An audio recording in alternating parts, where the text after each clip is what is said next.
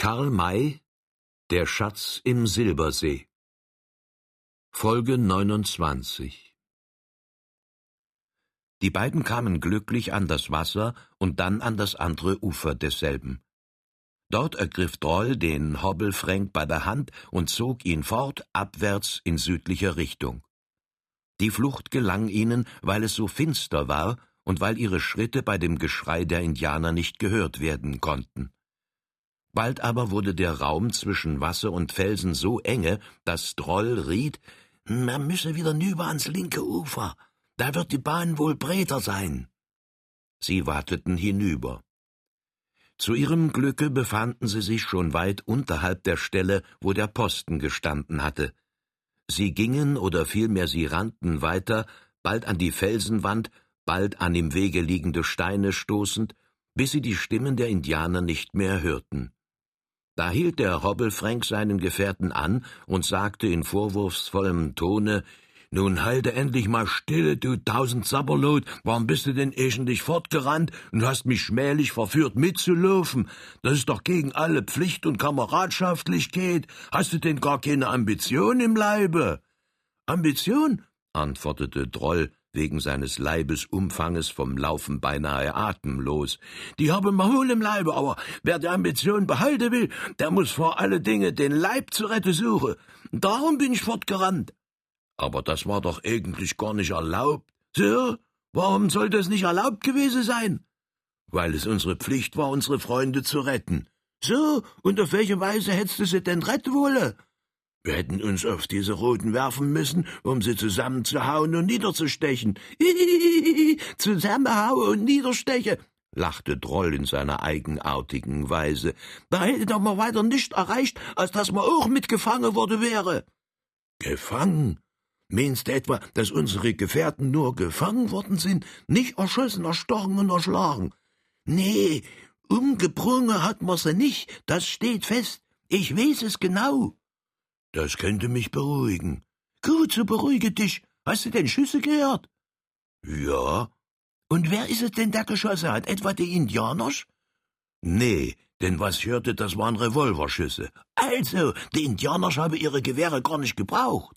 Es ist also ihre Absicht gewesen, die Bleichgesichter bei lebendigem Leibe gefangen zu nehmen, um sie später desto mehr mottern zu können. Darum bin ich fort. Jetzt sind wir zwei beide gerettet und können für unsere Leute mehr tun, als wenn man mitgefangen genommen worden wäre. Du hast recht, Vetter. Es fällt mir ein gewaltiger Stehen vom Herzen. Soll es etwa von dem weltberühmten Hobbelfrank heißen, dass er, während seine Kameraden sich in Lebensgefahr befanden, das Hasenpanier angegriffen habe Beileibe nicht, lieber stürze ich mich ins dickste Kampfgewühl und haue mich wie ein rasender Hufeland. Es ist geradezu grässlich. Wer hätte in seinem stillen, friedfertigen Temperamente ahnen können, dass so etwas geschehen werde? Ich bin ganz außer mir. Auch ich bin ganz ergriffen und erschrocken, aber verblüffe lass ich mich dennoch nicht. Solche Leute wie Winnetou, Firehand und Shatterhand darf man nicht eher verloren geben, als bis sie in Wirklichkeit verloren sind. Und die sind doch auch nicht mal alleine, sondern es befinden sich Kerle bei ihnen, die Haare auf die Zähne haben. Warte, märsch also nur ruhig ab. Das ist sehr leicht gesagt. Was für Indianer mögen's nur gewesen sein? Judas natürlich. Der große Wolf ist nicht in sein Lager zurückgekehrt, sondern hat gewusst, dass noch andere Judas sich in der Nähe befinden und diese herbeigeschafft. Der Halunke. Und vorher hat er mit uns die Friedenspfeife geraucht. Von welcher Seite mag er wohl gekommen sein? Ja, wenn ich das wüsste, dann wär ich gescheiter, als ich jetzt bin. Da oben am Lagerplatze hätte er sich gewiss nicht auf, sondern er lässt die Gefangene fortschaffen. Da wir nicht wissen, nach welcher Richtung er sich wenden wird, so dürfen wir hier nicht stehen bleiben. Wir müssen fort, viel weiter fort, bis wir einen Ort finden, wo wir uns gut verstecken können. Und dann? Dann. Nur wir werden warten, bis es Tag geworden ist. Dann untersuchen wir die Spuren und laufen so lange hinter die Indianer her, bis wir wissen, was wir für unsere Freunde tun können. Jetzt aber fort, komm! Er nahm Frank wieder beim Arme und berührte dabei den Stutzen. Was? fragte er. Zwei Gewehre hast du? Ja, ich fand, als wir nach dem Wasser krochen, Old Shatterhands Henry stützen. Das ist gut, das ist ausgezeichnet. Der kann uns viel Nütze bringen. Aber verstehst du denn auch damit zu schießen? Natürlich. Ich bin so lange bei Old Shatterhand, dass ich sein Gewehr genauso kenne wie er selbst. Aber jetzt vorwärts. Wenn's den Roten einfällt, Fluss abzureiten, so holen sie uns ein und wir sind perdu. Ich aber muss mein teures Leben in Acht nehmen, um es für die Rettung meiner Freunde aufzuopfern.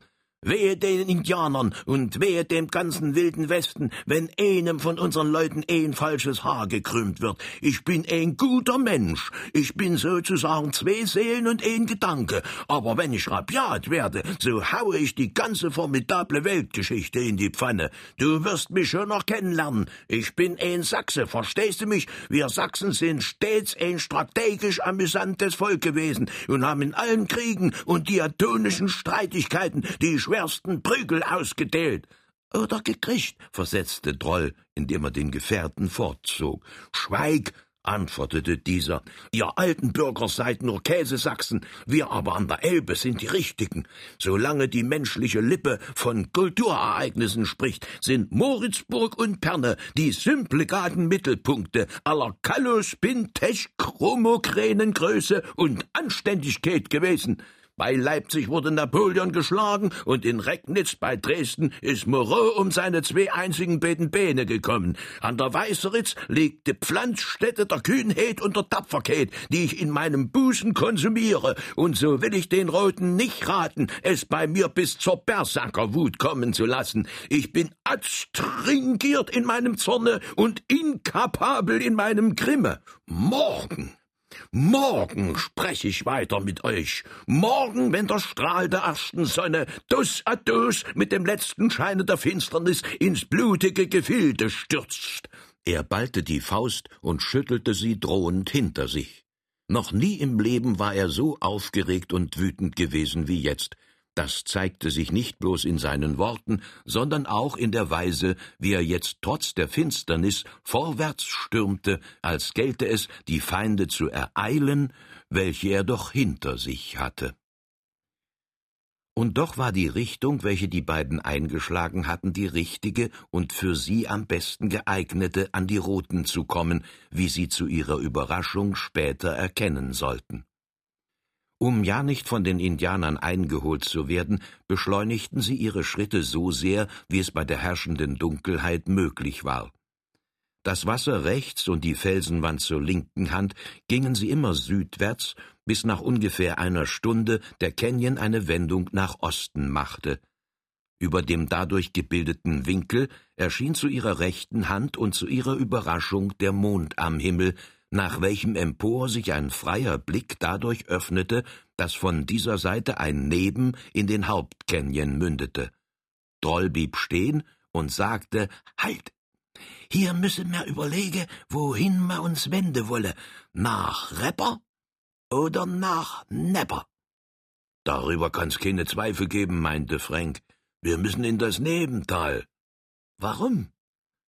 Weil mit absoluter Konsekration anzunehmen ist, dass die Roten im Hauptcanyon bleiben werden, verstecken uns in den Nebencanyon, so ziehen sie an uns vorüber, und wir können uns dann früh mit obligatorischer Hypnologie an ihre hintersten Fersen heften. Meinst du nicht? Hm, der Gedanke ist nicht übel, zumal der Mond grad über dem Seitentale steht und uns den Weg beleuchtet. Ja, Luna strahlt mir Trost ins Herz und küsst mir die brausenden Ströme meiner Tränen aus dem vor Wut vertrockneten Gemüte. Folgen wir ihrem süßen Strahle. Vielleicht führt uns der traute Schein an einen Ort, wo wir uns gut verstecken können, was in unserer imponderablen Situation die Hauptsache ist. Sie sprangen über das Wasser und drangen in den Seitencanyon ein, in welchem jetzt kein Wasser floss, doch gab es Anzeichen genug, dass zu einer anderen Jahreszeit die ganze Sohle des schmalen Tales ein Wasserbett bildete. Ihre Richtung war jetzt genau westlich. Sie mussten tief in den Canyon eindringen, um nicht von den Indianern doch entdeckt zu werden. Wohl eine halbe Stunde lang waren sie demselben gefolgt, als sie plötzlich auf das angenehmste überrascht stehen blieben. Die Felswand zu ihrer Rechten hörte nämlich plötzlich auf, um mit einer von Norden kommenden Wand eine scharfe Ecke zu bilden. Da lag nun vor ihnen nicht etwa freies Terrain, sondern Wald. Ein wirklicher Wald, wie kein Fremder ihn hier hatte ahnen können. Über nur wenigem Unterholz wölbten sich die Wipfel so dicht, dass das Licht des Mondes nur an einzelnen Stellen durchzudringen vermochte. Es war der Wald des Wassers, in welchem die Utahs ihr Kriegslager aufgeschlagen hatten.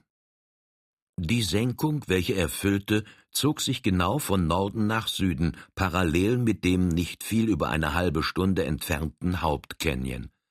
Zwischen diesem letzteren und dem Walde gab es zwei Verbindungswege, zwei Seitentäler, ein nördliches, welches der große Wolf benutzt hatte, und ein südliches, durch welches Droll und Fränk jetzt gekommen waren.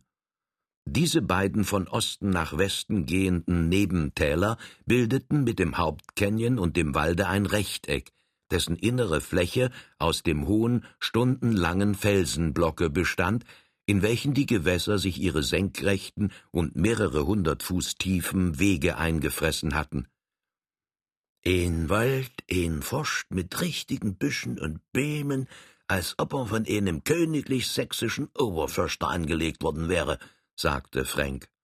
Besser könnte man's gar nicht treffen, denn es gibt ein Versteck, wie es im Hauptbuche steht, meinst du nicht? Nee, antwortete die Tante Droll. Dieser Wald kommt mir verdächtig oder gar beinahe versterbar vor. Ich trau ihm nicht. Wieso denn und warum denn? Denkst du etwa, dass der Bären ihr nächtliches Diffizil aufgeschlagen haben? Das weniger. Bären sind grad nicht so Färste, sondern andere Kreaturen, welche aber genau ebenso gefährlich sind. Was denn für welche? Indianers. Das wäre dumm. Das wäre freilich dumm. Es sollte mich freuen, wenn ich mich irre tät, aber meine Gedanke werde wohl der richtige sein. Willst du wohl die Gewogenheit haben, mir diese Gedanken logisch zu perturbieren? Die beiden standen an der Felsenecke wo es Schatten gab, und hielten die Augen scharf auf den vom Monde beschienenen Waldesrand gerichtet. Dabei fragte Droll, »Wer wird wohl besser wisse, dass hier ein Wald ist? Wir oder die rote Kerls?« »Die Indianer.« »Werde sie ebenso gut wisse wie wir, dass man sich im Walde am besten verstecken kann?« »Natürlich.« »Habe ich dir nicht schon erklärt, dass Indianer in der Nähe sein müsse?« »Ja, denn bei ihnen hat der große Wolf sich Hilfe geholt. Wo werden nur diese Leute stecken? Im öden nackten Canyon oder im bequemen Walde? In dem letzteren. Gut. Also müssen wir uns hier sehr in Acht nehmen. Ich bin überzeugt, dass wir Grund haben, sehr vorsichtig zu sein. So meinst du wohl, dass wir den Wald vermeiden müssen? Nee, aber aufpassen müssen wir. Siehst du vielleicht was Verdächtiges? Nee, gar nicht. Ich auch nicht. So wollen wir's also versuchen. Rasch nüber und dann unter die Sträucher niedergeduckt und gehorcht, ob sich was regt. Vorwärts! Sie sprangen über die lichte vom Monde beschienene Stelle hinüber. Bei den Bäumen angekommen, kauerten sie sich nieder, um zu lauschen. Sie hörten nichts. Kein Blättchen regte sich. Aber Droll sog die Luft ein und fragte leise, Frank, schnuppere mal. Es riecht nach Rauch. Denkst du nicht? Ja, antwortete der Gefragte, aber der Geruch ist kaum zu bemerken. Es ist nur eine halbe Ahnung von einer Viertelspur von Rauch. Weil's weit herkommt. Man müsse die Sache untersuchen und uns näher schleichen. Sie nahmen sich bei den Händen und schritten langsam und leise vorwärts. Es war dunkel unter dem Kronendache, und sie mussten sich also mehr auf ihren Tastsinn als auf ihr Gesicht verlassen. Je weiter sie vorwärts kamen, desto bemerkbarer wurde der Rauchgeruch, freilich avancierten sie nur langsam. Dem Hobbelfränk mochte doch ein Bedenken gegen ihr gefährliches Unternehmen kommen, denn er fragte flüstern, wär's nicht besser, wir ließen den Rauch Rauch sein, wir begeben uns ganz nützlos in eine Gefahr, die mir nicht komprimieren kann. Eine Gefahr ist es freilich, antwortete Droll, aber man müsse es wagen. Vielleicht können wir unsere Freunde retten. Hier? Ja, Falls der große Wolf nicht an unserem Lagerplatz bleiben will, wird er grad hierher kommen. Das wäre famos. Famos? Na, na, es kann uns das Leben kosten. Das schadet nicht, wenn wir nur unsere Gefährten retten. Jetzt kann es mir nicht einfallen, umzukehren. Recht so, Vetter, bist ein tüchtiger Kerl, aber List ist besser als Gewalt. Also nur vorsichtig, nur vorsichtig. Sie schlichen weiter, bis sie stehen bleiben mussten, weil der Schein eines Feuers zu sehen war. Auch waren unbestimmte Töne wie ferne Menschenstimmen zu vernehmen. Der Wald schien sich nunmehr nach rechts auszubreiten. Sie folgten dieser Richtung und erblickten bald noch mehrere Feuer. Ein großes, großes Lager, flüsterte Droll. Das werden die Utah-Krieger sein, welche sich zum Zuge gegen die Navajos versammle. Da sind jedenfalls viele hundert beisammen. Schadet nicht, wir müssen näher. Ich will wissen, was mit Old Shatterhand und den anderen wird. Ich muss. Er wurde unterbrochen, denn vor ihnen ertönte jetzt plötzlich ein viel, vielstimmiges Geheul, nicht des Schmerzes oder der Wut, sondern des Jubels. Ach, jetzt bringe sie die Gefangene, meinte Droll. Der große Wolf kommt von Nord und wir kommen von Süd. Nu müssen wir unbedingt erfahren, was man mit ihnen anfangen will. Bis jetzt waren sie in aufrechter Stellung vorwärts geschritten, jetzt mussten sie sich anschleichen. Sie legten sich also auf den Boden nieder und krochen weiter. Nach kurzer Zeit erreichten sie die himmelhoch scheinende Felsenwand, welche die östliche Grenze des Waldes bildete. Ihr entlang schlichen sie sich weiter, indem sie sich nebeneinander hielten. Sie hatten jetzt die Feuer zu ihrer linken Hand und erblickten sehr bald den kleinen See, an dessen Ufer das Feuer der Häuptlinge brannte. Ein Teich oder ein See, meinte Droll. Das hab ich geahnt. Wo Wald ist, muss auch Wasser sein. Wir können nicht mehr weiter, weil das Wasser bis an den Felsen geht. Wir müsse also wieder nach links nepper. Sie befanden sich am südlichen Ende des Sees, an dessen westlichem Ufer das Feuer brannte, an welchem die Häuptlinge gesessen hatten. Sie krochen am Ufer hin, bis sie einen hohen Baum erreichten, dessen untere Äste man leicht mit den Händen erlangen konnte. Da wurde neue Nahrung in das erwähnte Feuer geworfen, die Flamme loderte hoch empor und beleuchtete die gefangenen Bleichgesichter, welche jetzt gebracht wurden. Jetzt müssen wir genau aufpassen, sagte Droll. Kannst du klettere, Vetter? Wie ein Eichhörnchen. Dann rauf auf den Baum. Von da oben aus haben wir eine viel freiere und schönere Aussicht als hier unten. Sie schwangen sich hinauf und saßen dann oben im Laube, so dass selbst der scharfäugigste Indianer sie nicht hätte bemerken können. Die Gefangenen hatten laufen müssen, also waren sie an den Füßen nicht gefesselt. Sie wurden an das Feuer geführt, wo sich die Häuptlinge, der große Wolf natürlich bei ihnen, wieder niedergelassen hatten. Dieser Indianer hatte die im Gürtel verborgenen Adlerfedern hervorgeholt und wieder in den Schopf gesteckt. Er war Sieger und durfte also sein Abzeichen wieder tragen. Sein Auge ruhte mit dem Ausdrucke eines hungrigen Panthers auf den Weißen, doch sagte er jetzt noch nichts, da der älteste Häuptling das Recht besaß, zuerst das Wort zu ergreifen. Der Blick Nanab-Neafs des Alten flog von einem Weißen zum andern, bis er zuletzt an Winnetou halten blieb. »Wer bist du?« fragte er ihn.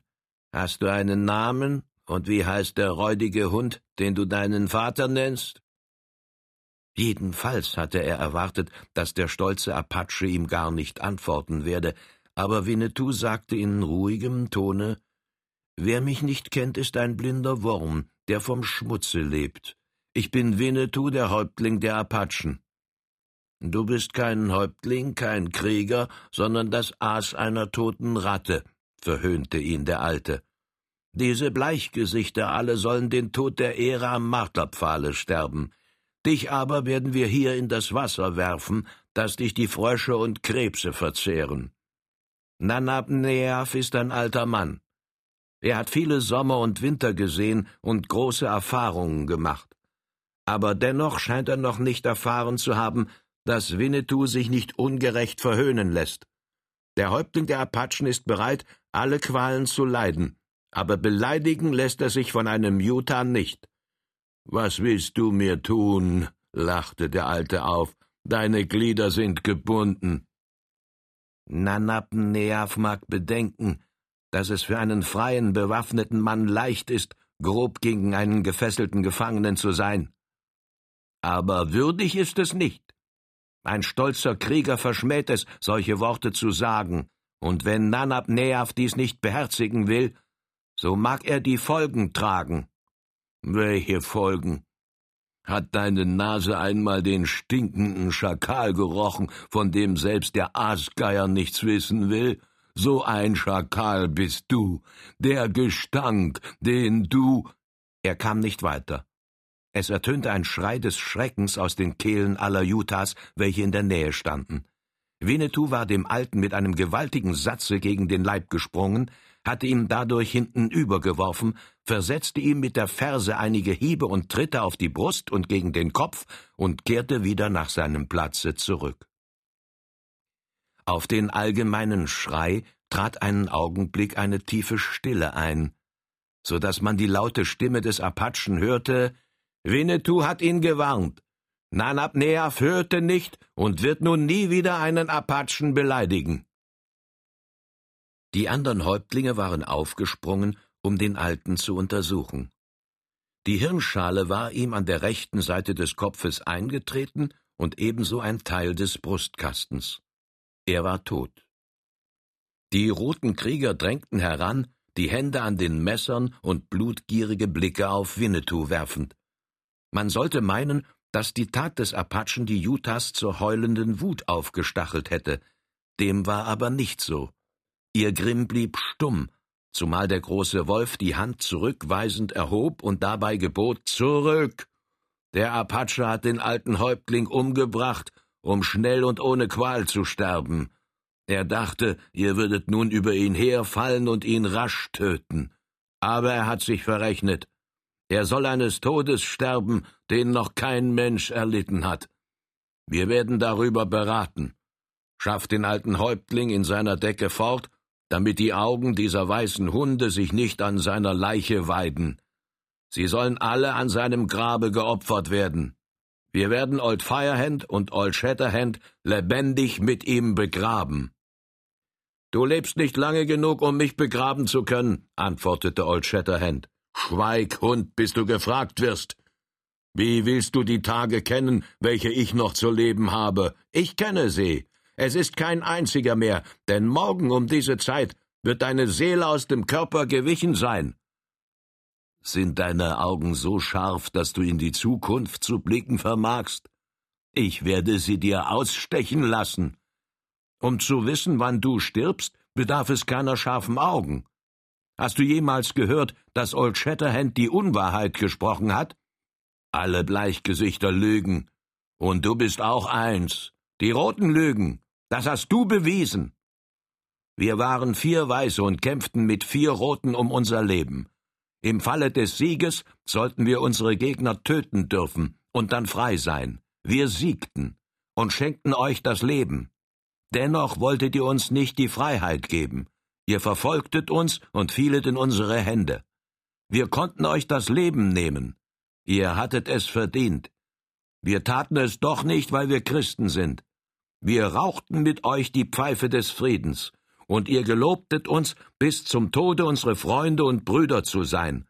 Wir ließen euch frei, und zum Dank dafür habt ihr uns überfallen und hierher geschleppt. Wer lügt? Ihr oder wir? Aber weißt du, was ich dir sagte, bevor wir gegen Abend im Canyon voneinander schieden? Der große Wolf ist ein stolzer Krieger. Er merkt sich nie die Worte eines Bleichgesichtes.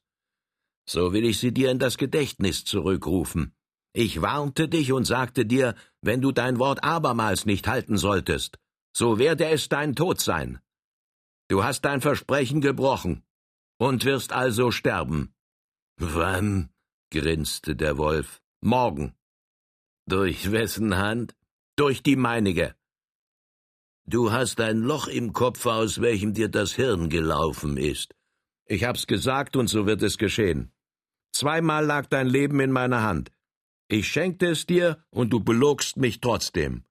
Zum dritten Mal wird das nicht geschehen. Die roten Männer sollen erfahren, dass Old Shatterhand wohl nachsichtig ist, aber auch zu strafen weiß. Hund, du wirst keinen Menschen mehr bestrafen. Ihr werdet jetzt umzingelt und während der Nacht bewacht. Wir aber werden jetzt über euch beraten, und sobald der Tag anbricht, beginnen eure Todesqualen, welche mehrere Tage währen werden. Die Gefangenen wurden nach einer kleinen offenen Stelle des Waldes gebracht, auf welcher ein Feuer brannte. Ein Indianer saß dabei, um es zu unterhalten. Man band ihnen nun auch die Füße zusammen und legte sie nieder. Zwölf bewaffnete Krieger standen rundum unter den Bäumen, um den Ort zu bewachen. Eine Flucht war unmöglich oder schien wenigstens ganz und gar unmöglich zu sein. Droll und Fränk hatten von ihrem hohen Sitze aus alles deutlich gesehen. Der Baum, auf welchem sie sich befanden, stand vielleicht hundertfünfzig Schritte weit von dem Feuer der Häuptlinge entfernt, so dass sie auch den größten Teil der Worte, welche gesprochen worden waren, hatten verstehen können. Jetzt nun galt es, die Stelle, nach welcher die Gefangenen geschafft werden sollten, ausfindig zu machen und sich derselben zu nähern. Eben als sie von dem Baume stiegen, wurden die erbeuteten Waffen und andere Gegenstände zu den Häuptlingen an das Feuer gebracht und dort niedergelegt. Da diese Sachen keine große Beachtung fanden, so war zu schließen, dass man erst am Tage über die Verteilung derselben entscheiden werde, ein Umstand, welcher der Tante Droll zu großer Beruhigung diente. Am Feuer des Ufers sah man nun nur noch die Anführer. Es musste irgendeinen Grund geben, welcher die andern Krieger nach einer andern Stelle zog. Welcher Grund das war, das sollten Fränk und Droll sehr bald erfahren, es ließen sich eigentümliche, klagende Töne hören. Man vernahm eine Zeit lang eine Solostimme, welcher dann ein Chorus folgte. Das ging ohne Unterbrechung bald schwächer und bald lauter fort. Weißt du, was das ist? fragte Droll seinen Moritzburger Vetter. Das soll wohl die tote Leichenarie für den alten Häuptling sein. Ja, bei de Jutas beginnen die Gesänge noch ehe de Leiche erkaltet ist. Das ist uns von Wichtigkeit, denn bei diesem Jammern wird es den Kerls schwer sein, uns zu hören. Wir müssen die unsrigen unbedingt aufsuchen. Was aber dann, wenn wir sie gefunden haben, heraushole, können wir sie doch nicht. Das ist auch gar nicht nötig, denn sie werden schon selber gehen. Die Hauptsache ist, dass wir sie losbinden oder ihre Riemen durchschneiden. Ist der Platz, an welchem sie sich befinden, nicht weit vom Feuer der Häuptlinge entfernt, wo die Waffen liegen, so haben wir dann gewonnenes Spiel. Ein wahres Glück ist es, dass es hier unter den Bämen so dunkel ist. Die Feuer sind uns nicht etwa schädlich, sondern nur nützlich, weil wir da die Gestalten der Roten leicht erkennen und ihnen aus dem Wege gehen können. Das hat seine Richtigkeit. Also jetzt wieder nieder auf die Erde und dann weiter fort. Ich krieche voran. Warum denn du? Weil ich länger im Westen gewesen bin und mich aufs Anschleißen besser verstehe als du. Ach, rede nicht. Bildet dir nur nicht solche großen Rosinen ein. Ich bin erfahren in allen kontraprätitiosen Angelegenheiten des westlichen Daseins. Die ungeheure Anbequemlichkeit, mit welcher ich selbst den schwierigsten Gegenstand als reines Kinderspiel begreife, hat mein Auffassungsvermögen zu einer solchen Terpsichorität gebracht, dass es überhaupt gar nicht geben kann, worin ich nicht sofort Meister bin. Aber weil du mein geliebter Vetter bist, will ich dir den Vortritt lassen. Aber pass nur genau auf. Will dich vorn einer totstechen, so sag nur einen Mucks, damit ich dir von hinten beistehen kann. Ich lass dich nicht im Stich. Der kleine Sachse bewies jetzt wirklich, dass er bei Old Shatterhand in einer vortrefflichen Schule gewesen war. Er machte seine Sache ausgezeichnet. Trotzdem er zwei Gewehre zu tragen hatte, bewegte er sich gewandt und geräuschlos vorwärts. Sein Vordermann hatte freilich den schwierigeren Teil der Aufgabe zu überwinden, welcher darin bestand, jeden Gegenstand, welcher zur Deckung geeignet war, zu benutzen. Sie kamen vielleicht in einer Entfernung von fünfzig Schritten an den Häuptlingen vorüber und wendeten sich nach dem nächsten Feuer, welches glücklicherweise dasjenige war, an welchem die Gefangenen lagen. Droll sagte sich natürlich, dass dieselben nicht an einer dunklen Stelle zu suchen seien. Sicher, wenn auch langsam, aber doch stetig kamen sie näher, was freilich nicht ohne alle Gefahr bewerkstelligt werden konnte. Es kam einige Male vor, dass ein Roter ganz nahe an ihnen vorbeihuschte. Einmal musste Frank sich blitzschnell zur Seite werfen, um nicht von dem Fuße eines vorbeieilenden Indianers berührt zu werden. Später aber hörte dieses Hin- und Herlaufen auf. Diejenigen, welche den Totengesang übernommen hatten, hockten um die Leiche, und die andern hatten sich ausgestreckt, um eine Stunde zu schlafen.